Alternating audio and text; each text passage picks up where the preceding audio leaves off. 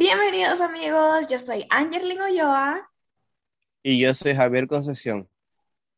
y Sofi Ceballos que el día de hoy no está con nosotros. Y bienvenidos amigos, esto es NEC Radio, un podcast Un de... podcast de Nuelas de Cristal. Perdón. Bueno, el día de hoy amigos hablaremos acerca de... No, mejor dejo que Javi hable y, bueno, de la introducción. Ok, amigos, en el día de hoy vamos a estar tocando un tema que para mí es muy importante y que debemos de conocer, ¿verdad que sí? Entonces, el día de hoy estaremos hablando sobre eh, la red de apoyo en la adolescencia. ¿Qué es? O sea, ¿por qué es tan importante y qué es eso? Vamos a hablar un poco de esto más adelante con mi compañera Angeli. Bueno, básicamente una red de apoyo, yo creo que todos sabemos lo que es una red, ¿verdad? Y también le podemos llamar círculo de apoyo. Bueno, según yo, no sé, quizás otra información sí lo, lo llame de esa forma, pero yo ahora mismo puedo asimilar que es como un círculo de apoyo. Y apoyo, pues todos sabemos lo que es, es ayudarnos unos con otros y alentarnos y a hacernos seguir adelante. Bueno, pues básicamente una red de apoyo, un círculo de apoyo, es el conjunto de entidades que trabajan de manera sincronizada para dar respuesta a un problema y hacer que la persona no se sienta aislada. Esto según la página Nara Digital. Bueno, pues básicamente es ayudarnos unos con otros y ayudarnos a salir adelante y superar ciertos problemas. Ahora, Javi, ¿qué quieres decir tú?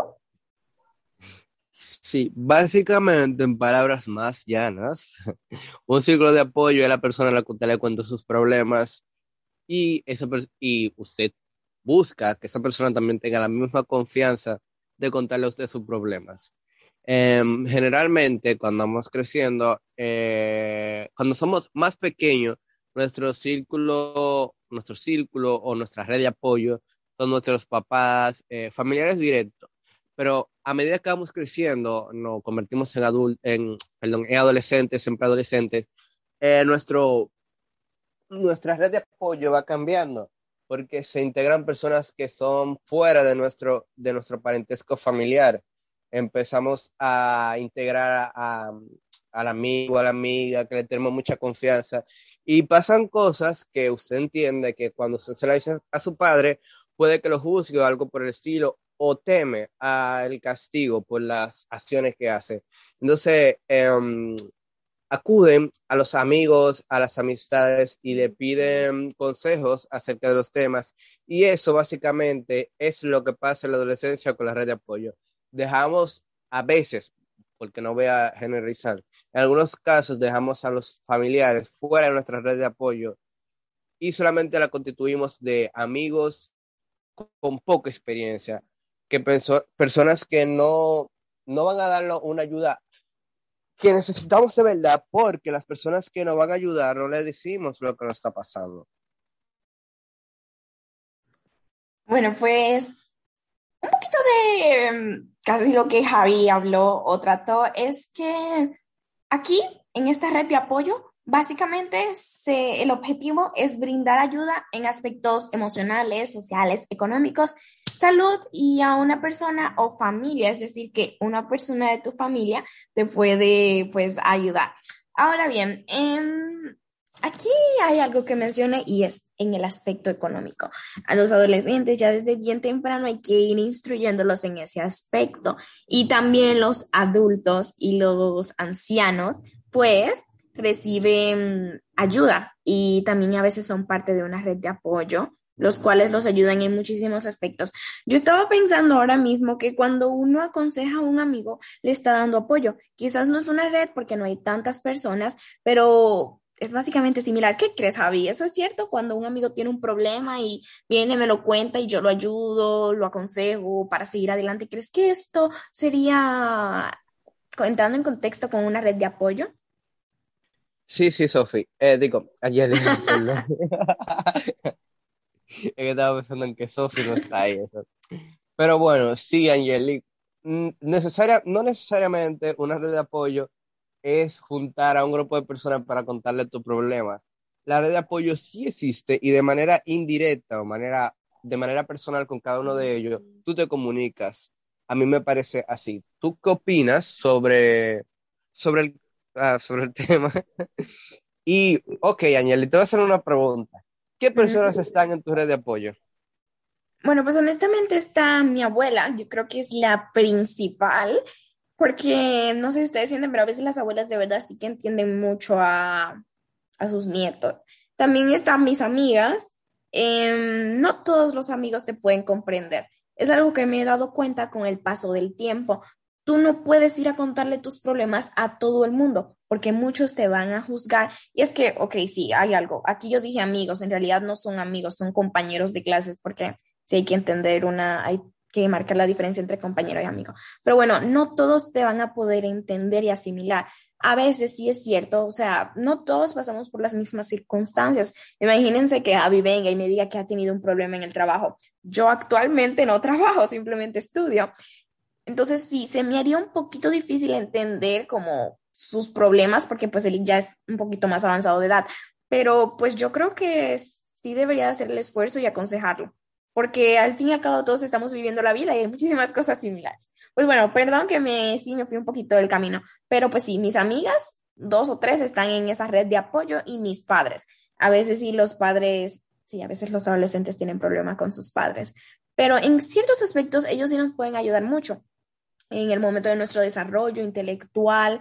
Em, recuerden que en una red de apoyo, sea, o sea, se brinda ayuda en lo emocional, lo social, económico y también en el desarrollo de la vida. Así que hay muy poquitas personas en mi red de apoyo, pero la cantidad de amor y consejo que me brindan es muchísimo. Yo espero que todos podamos contar con una red de apoyo que también nos, nos ayude a seguir adelante.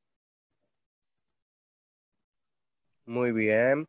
Bueno, ahora que tú hablas de tu red de apoyo, yo me puse a pensar en ello también. Y muchas veces eh, tenemos personas en nuestra red de apoyo que pensamos que nos dan consejos buenos y, no, y también debemos de, de, mm, mm, ¿cómo se podía decir? Filtrar los consejos, o sea, de las personas que los recibamos. Escuchar a, to, a todos los consejos que nos den, porque uno debe escuchar siempre como que los consejos, pero filtrar lo que, que uno puede poner en práctica y lo que no, porque hay muchos consejos que son destructivos y hay consejos que son buenos. Entonces hay que saber diferir entre las cosas que nos dicen por decirlo y las cosas que no lo dicen porque no quieren ver bien, porque han pasado por la experiencia. Entonces para mí también hay que ver cómo recibimos los consejos. Yo no recibo consejos de todo el mundo en realidad. Yo escucho con respeto, pero tú no me preguntaste, pero para seguir con el tema. Mira, en mi red de apoyo hay mm, algunas personas. Tengo eh, tres amigas, una, dos amigos, y mi mamá y mi hermano. Pasa que, mira, por ejemplo, mis amigas son más comprensibles con los temas. Como cuando yo le voy diciendo que tengo un problema, son más como que, ay, y apoyo mis amigos son más como que tú te ahogas en un vaso de agua, tú tienes que dejar que las cosas fluyan. O sea, hay como una equivalencia en los temas, ¿no verdad? Y hay algunas veces que, que mis amigas me pueden ayudar en un tema, mis amigos no. Y al contrario, mis amigos me pueden ayudar en un tema y la, y la opinión o el consejo de mis amigas no se adapta en realidad al problema. Entonces, también hay que saber diferir sobre qué acciones tomar. Y casi siempre lo consulto con mi mamá, bueno, lo consulto con mi mamá y mi hermano. Y bueno, ahí me las apaño con ese, con ese grupo de personas en sí. Sí, estoy, quiero decir algo aquí súper rápido. Em, a veces, y bueno, Javi, tú como siempre, yo haciendo preguntas aquí en el momento, em, a veces se nos hace un poquito difícil acudir a nuestros padres. En Javi, ¿tú estás de acuerdo con esto? Y a continuación diré por qué. Bueno, depende de la crianza que tú hayas tenido y la confianza que tú has tenido en este camino con tus padres. Porque, por ejemplo, si tu mamá te acostumbra chiquita a que tú le cuentes cómo te fue la escuela y ese tipo de cosas, existe una confianza que no se desarrolla si no hay ese vínculo. Sí, es cierto, yo desde, bueno, muchos niños desde pequeños, sus padres quizás estuvieron un tantito ausente, Pero hay otros padres que así desde pequeños van diciendo a sus hijos, o sea, van fomentando la confianza. Ya cuando estén en la secundaria o cuando ya estén en la adolescencia, sí, te dan confianza en ellos. Pero a veces, sí, algunos jóvenes, nosotros, se nos hace un poquito difícil acudir a nuestros padres en esos momentos. Tememos a que ellos nos juzguen y mm, el simple hecho de que a veces no nos entienden, nos critican, nos, mm, o sea, nos hacen sentir mal de vez en cuando. Y bueno, Javi, tú has tenido una experiencia en la que crees que no puedes decirle algo a tus padres. Recuerden que los padres deben de formar parte de nuestra red de apoyo, del círculo de apoyo. Pero sí, a veces es un poquito difícil y pues yo quiero, si Javi me responde, hablar un poquito más acerca de cómo podemos hacer que los padres formen parte de esa red de apoyo, porque literalmente es un milagro. y perdón. Sí, bueno, a veces hay algunos temas que yo siento que mi mamá no lo va a comprender en sí, porque son, son cosas que yo considero que a nadie más le pasa, y eso sucede. A veces, mira, hay un tiempo en el que yo en la cuarentena, te voy a decir esa experiencia, yo me sentía como que me faltaba algo, como vacío. Y yo sentía que yo estaba loco porque yo era la única persona que sentía eso. Y yo lo consulté con mi mamá y mi mamá me dijo, tu hermano me dijo exactamente lo mismo cuando era adolescente. Y yo como que, como que, ¿en serio? E incluso yo le pregunté a mi hermano porque en serio yo no lo creía. O sea, yo pensaba que solamente yo me sentía así como que, como que la cuarentena me hizo sentir así, que los demás se sentían así. Y yo pensaba que había algo mal conmigo porque yo tenía que estar agradecido de que estaba vivo, de que tenía mi familia. Y mi mamá me dijo que eso es normal, que en ocasiones pasamos por circunstancias así. Y en ese momento yo como que estuve muy, muy agradecido de, de tener a mi mamá en mi círculo de, de, de, apoyo, que me dio la confianza y la ayuda para, para llevar eso que en mi mente era como un problema tan, tan grande y en realidad no es así. Wow, qué hermosa tu historia, Javi. Y sí, em, al momento de, que, de querer que nuestros padres formen parte de nuestro círculo de apoyo, debemos de hacerles entrar en razón a ellos. Hay veces que los padres creen que tienen toda la razón y es algo que no sé y me disculpan las personas que se sientan ofendidas, pero no siempre está bien porque no somos perfectos para siempre tener la razón. Está bien, son nuestros padres, ellos saben más de, de, de la vida que nosotros pero hay veces en las que ellos de verdad necesitan entender a sus hijos. Hay veces que los hijos de verdad necesitan con todo a sus padres. Hay veces en las que las palabras de los padres valen más que la palabra de tu amigo más cercano, pues porque son tus padres. Pero a veces vas y te diriges a donde tu amigo o tu compañero o a una persona en la que solamente para sacar ese peso que tienes y esa persona no te brinda la, la, verdadera confianza, solamente para liberar ese peso vas y le hablas. Eh, no está bien. La verdad es que es mejor hablar con, con la madre, el padre, porque ellos no te traicionarán. Pero sí hace falta, digo yo, que los padres eduquen al momento de escuchar a sus hijos. No simplemente decirle, ay, ¿por qué estás haciendo esto? En la escuela pasan un millón de cosas que los padres no se enteran porque, bueno, pues porque no le demuestran esa confianza a sus hijos.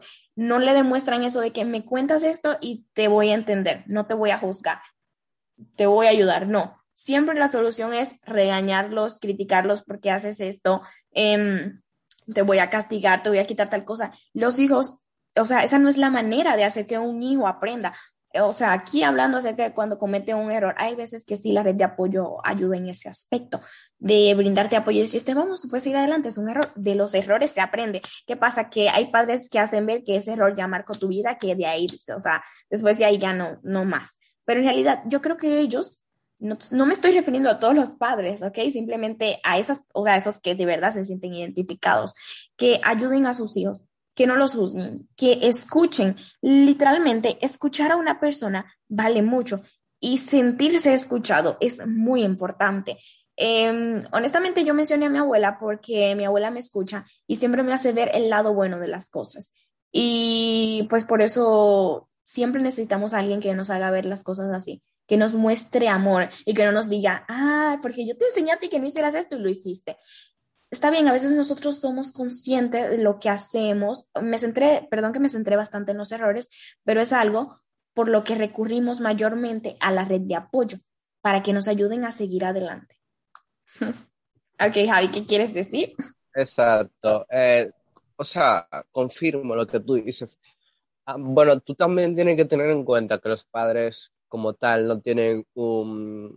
Bueno, los padres no son perfectos, nadie en el mundo lo es perfecto. Solo hay que tener en cuenta que los padres como tal no tienen un manual para ser buenos padres, para educar bien a sus hijos, y es solo prueba y error. Muchas veces eh, depende mucho de, de, la mentalidad de una persona. Eh, no todo el mundo está capacitado para tener hijos, pero todo el mundo lo puede tener. ¿A qué me refiero? Que no todo el mundo puede ser buen padre, pero sí tiene hijos. Y no se preocupen sí por ser buen padre, sino como que cumplir con las cosas básicas, tipo, si yo estoy comida, eh, te mando a la escuela, yo estoy cumpliendo con mi deber como padre. Y no buscan la forma de, de, de um, aprender más, ser más empático con sus hijos, estar más cercano a sus hijos, que es lo que en realidad importa, porque cuando hay una frase que dice que cuando, cuando, hay algo como que cuando una parte, cuando un, una persona que forma parte de una aldea no siente el calor de sus compañeros, algo así dice la frase. Yo la voy a buscar luego para decirla, porque en verdad tiene mucha razón. Como que cuando llega la rebeldía en la adolescencia, bueno, es parte por eso mismo, porque no tienen una red de apoyo y quieren de alguna forma que los padres le hagan caso y no de la, de la forma que, que los padres entienden, que castigándolo, hablándole mal de que tú no tenías que hacer eso, que yo te he dicho todo el tiempo que eso está mal. No, algunas veces uno quiere que le digan, güey, yo te dije que eso está mal, pero mira, podemos hacer esto y esto, tú puedes, podemos ayudarte de esta forma, tú tienes que poner tu parte, pero yo te voy a ayudar, yo voy a estar ahí contigo. Y no solamente es que uno necesita que, que le digan que uno está mal, porque en verdad uno, uno no siempre va a esperar que lo digan, tú estás bien con lo que estás haciendo porque estamos errando. Pero de igual forma queremos como ese cariño, esa demuestra de que, de que sentimos apoyo de, de los familiares, más que todo.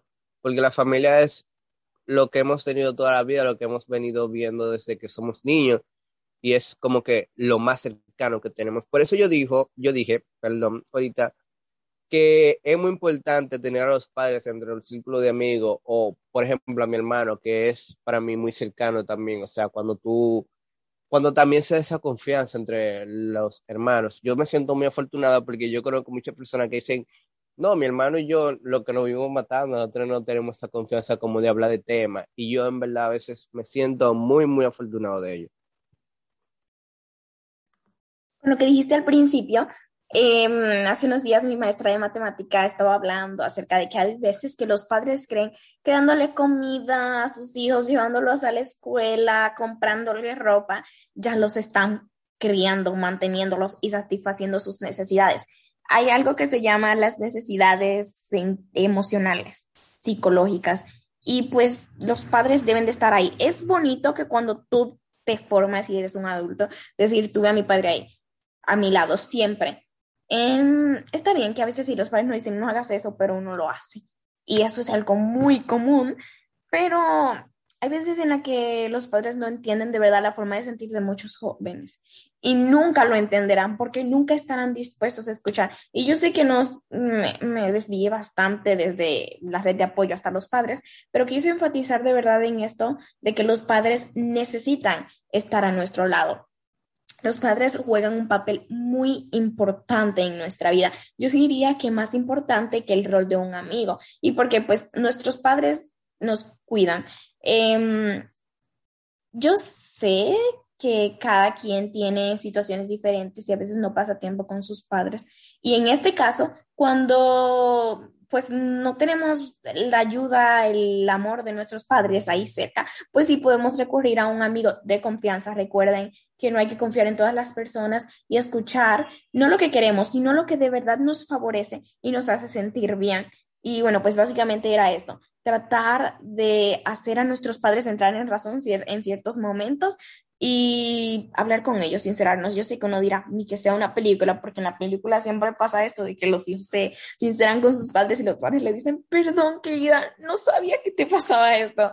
Pero entonces, en este caso, yo creo que nosotros de verdad deberíamos de actuar con, ¿cómo le puedo decir a esto?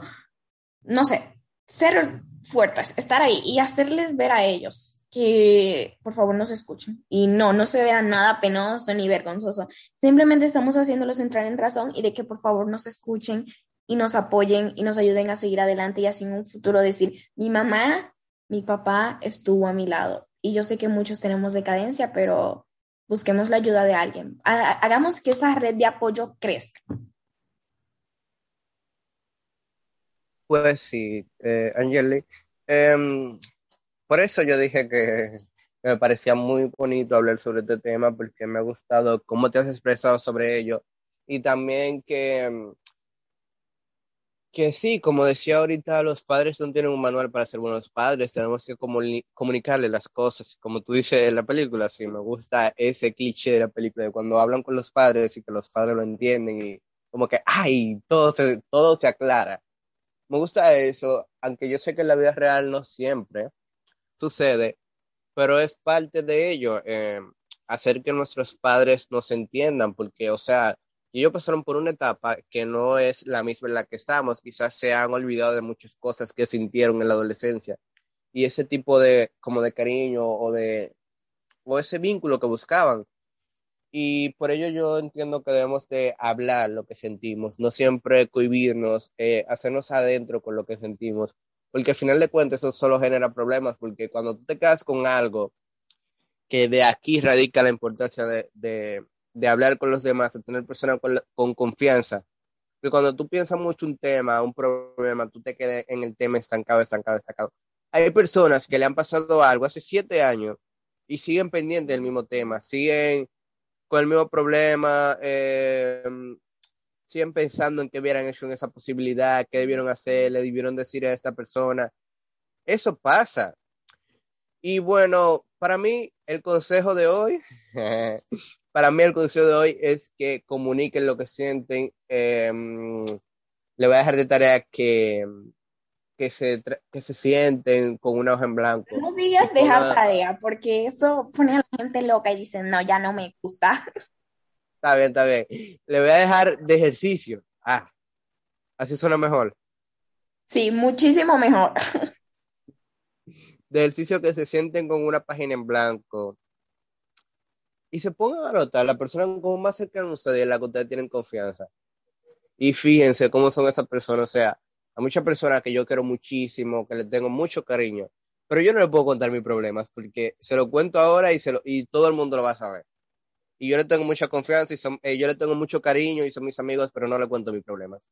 Entonces, vamos a ver quiénes son nuestros amigos cercanos, nuestros familiares cercanos y cómo son esas personas. Y para así decidir quiénes son nuestras redes de apoyo. Ustedes vieron que yo la tengo definida, ese tipo de, eh, ese tipo de, de personas que hay en mi red de apoyo y, y Angeli también. Para mí deberíamos definirla. Y bueno, para mí ya para cerrar con este tema de mi parte, ya busqué la frase que le decía. Y la frase dice, el niño que no se ha abrazado por su tribu, cuando sea adulto, quemará la aldea para sentir su calor. Es un proverbio africano, o sea, no tiene autor, sino que es un proverbio africano. ¿Qué tú piensas de esa frase, Angeli? ¿Puedes repetirla, por favor? El niño que no se ha abrazado por su tribu, no se te escucha bien, Javi. ¿No me escucho bien? Ahora sí. Ah, es que estaba saliendo a Google, me imagino que por eso. Entonces dice, el niño que no se ha abrazado cuando ah, el niño que no se ha abrazado por su tribu, cuando sea adulto quemará la aldea para sentir su calor. Mm, muy interesante. Em, vamos a pasarlo a una historia de la vida real. No nos sentimos queridos por nuestra familia, pues cuando crecemos los desacreditamos y es como, no sé, no voy a decir que es parecido, pero hay algo, un dicho, no sé, cría cuervos y te sacarán los ojos. Yo creo que no tiene mucho que ver en realidad, pero me vino a la mente. a veces sí, de verdad necesitamos el cariño de, de alguien, de una comunidad, para en el futuro, de verdad, como dije anteriormente, decir, ellos siempre estuvieron a mi lado y siempre me amaron y si no es así, si es, de, si es lo contrario, pues en el futuro sí le vamos a tener bastante odio. O sea, no sé, Javi, yo no sé si mi interpretación estuvo mal, pero ¿tú qué piensas?